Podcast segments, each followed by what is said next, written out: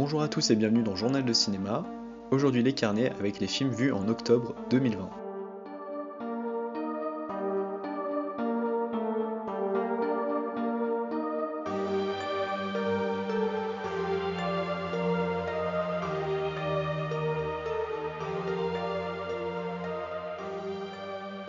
Les carnets, c'est donc le format où je vous parle des films dont je n'ai pas pu vous parler dans les autres épisodes et que je trouve suffisamment dignes d'intérêt ou en tout cas marquants pour vous en parler.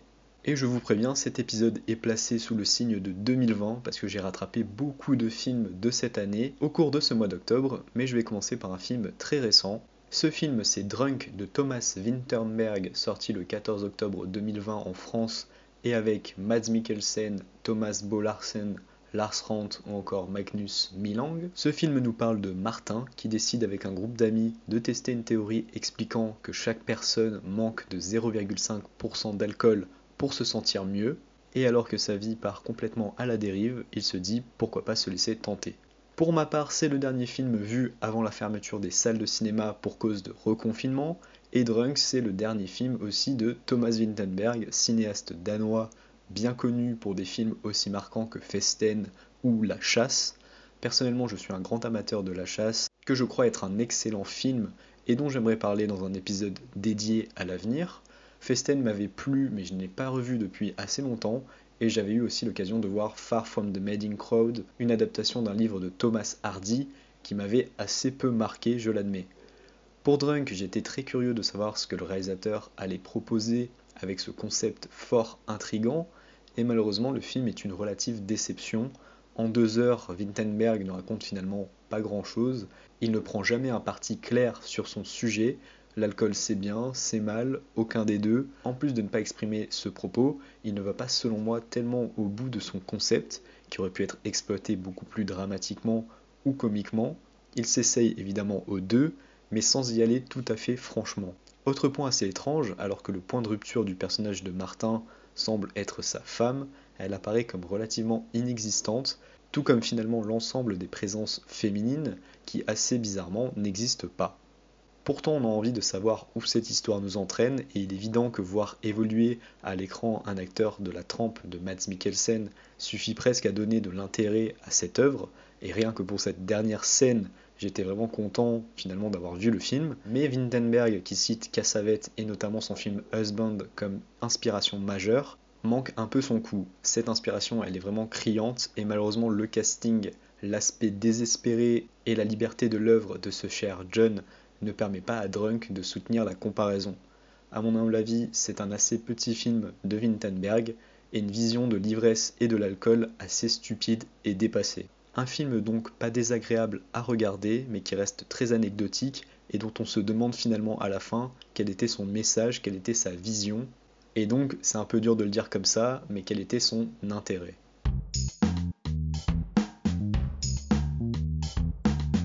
On reste en 2020 avec Dark Waters de Todd Haynes, un film au casting bien fourni avec notamment Mark Ruffalo, Tim Robbins et Anne Hathaway, inspiré d'une histoire vraie le film suit l'enquête menée par un avocat, Robert Blyott, joué par Ruffalo, sollicité par un éleveur qui voit son bétail mourir et péricliter. Il accuse les produits de l'usine voisine, appartenant à un géant de l'industrie américain, d'être responsable du problème. Todensky ici tente donc de faire son Révélation, qui est un film superbe de Michael Mann avec Al Pacino sur l'industrie du tabac, en s'emparant d'un scandale sanitaire pour l'adapter à l'écran et tenter de lui donner un écho international. Un film que j'ai trouvé pas inintéressant justement pour cette raison. On est quand même assez scotché par les révélations qui sont faites dans la seconde partie et qui nous alertent sur un problème qui nous concerne tous.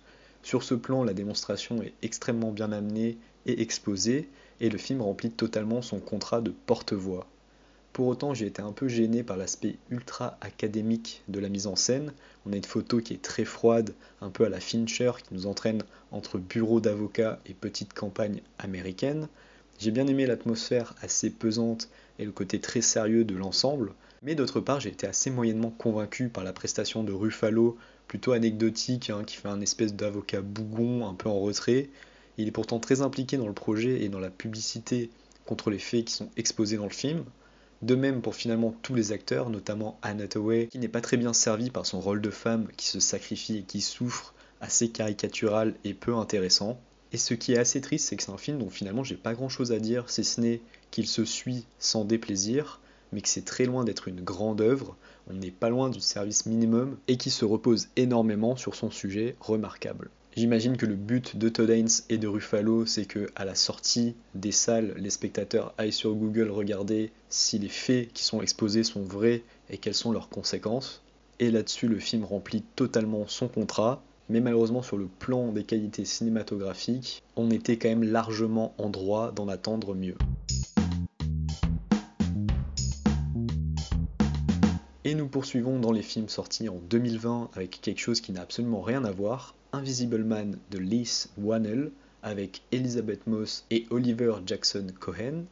Le film est une réinterprétation horrifique du mythe de l'homme invisible. Ici, Cecilia fuit un homme abusif spécialiste de l'optique et inventeur de systèmes très sophistiqués, il se suicide rapidement après cette fugue, mais lorsque des phénomènes étranges apparaissent, elle le soupçonne d'être toujours vivant près d'elle.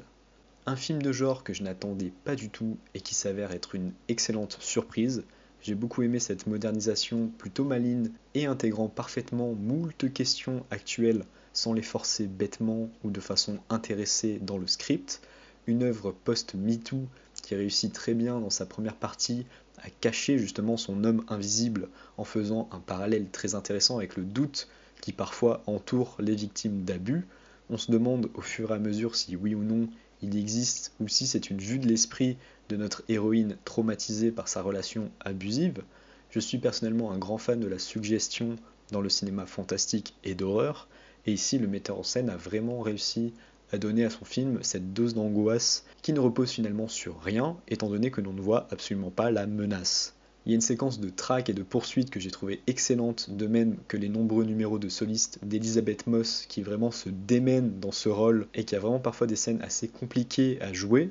J'avais franchement de maigres attentes concernant le film et finalement il est vraiment de qualité. C'est un thriller qui est beaucoup plus ambitieux qu'à première vue, avec un second niveau de lecture vraiment intelligent une actrice principale excellente et une mise en scène franchement à la hauteur qui sert parfaitement ce que le film veut nous raconter et nous montrer. C'est une vraie bonne surprise et peut-être le meilleur film de genre que j'ai vu cette année, même si je dois bien admettre que j'en ai vu assez peu ces derniers temps.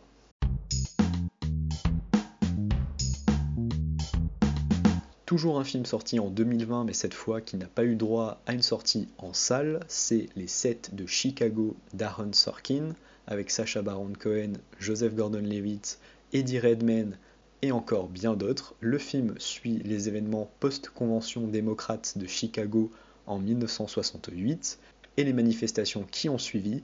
Le procès des sept de Chicago est interprété comme une façon de donner l'exemple et donc une affaire politique qui se transforme en parodie de justice. Alors j'ai déjà pas mal parlé de Sorkin dans ce podcast, c'est un scénariste que j'admire grandement notamment pour ses travaux comme The Social Network et l'immense série à la Maison Blanche, et ce passionné de la société et de l'histoire américaine continue son étude avec un fait marquant de l'histoire récente, entre guillemets, des États-Unis, en pleine guerre du Vietnam et la présidence Johnson. J'aurais presque envie de faire à ce film les mêmes reproches qu'à Dark Waters, c'est-à-dire son académisme.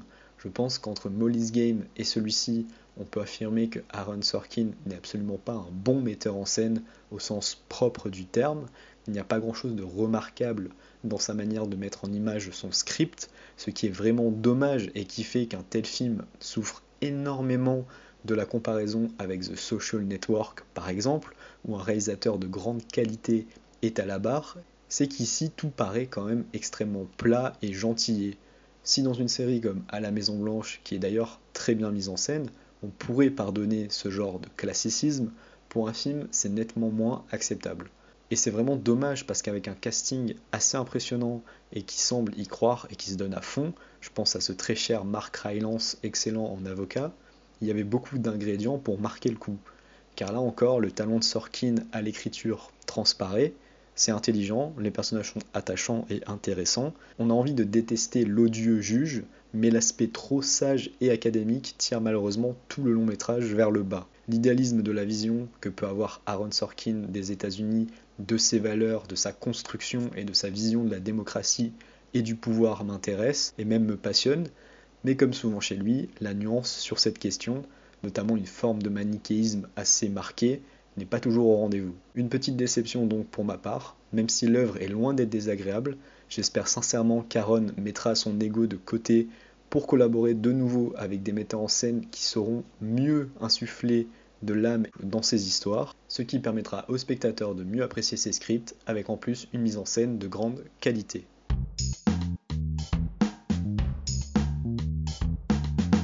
C'en est fini des films sortis en 2020 et je vais vous parler d'un film d'Halloween en retard, c'est The Witch de Robert Eggers, sorti en 2016 avec Anya Taylor-Joy, Ralph Hinson et Kate Dickey.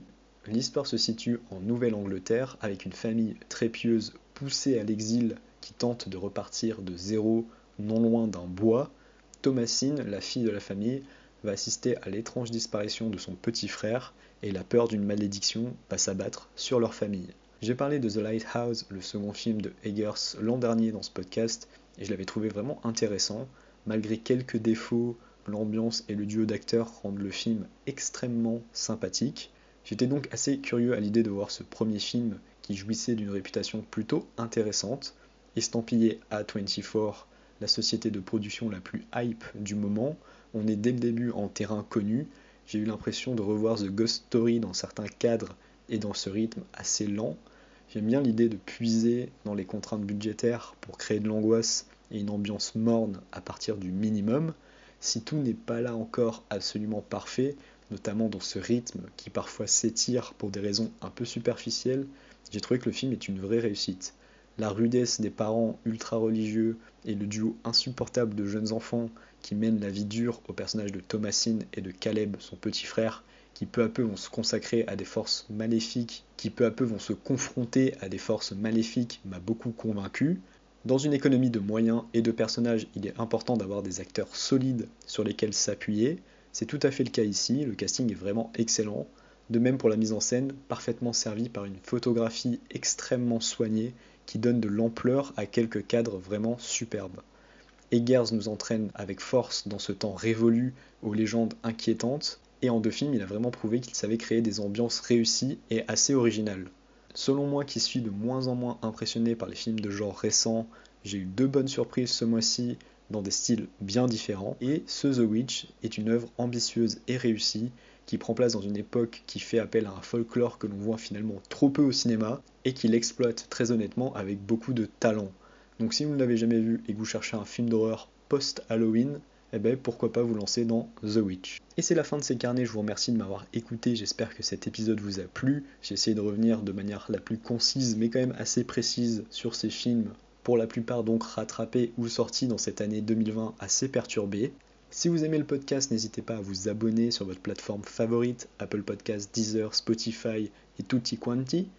Vous pouvez suivre toute l'actualité du podcast sur Twitter, at Journal de Cinéma. Il y a également désormais le compte Instagram que vous pourrez retrouver dans la description. Moi je vous remercie et je vous dis à la semaine prochaine pour un nouvel épisode de Journal de cinéma. Bye bye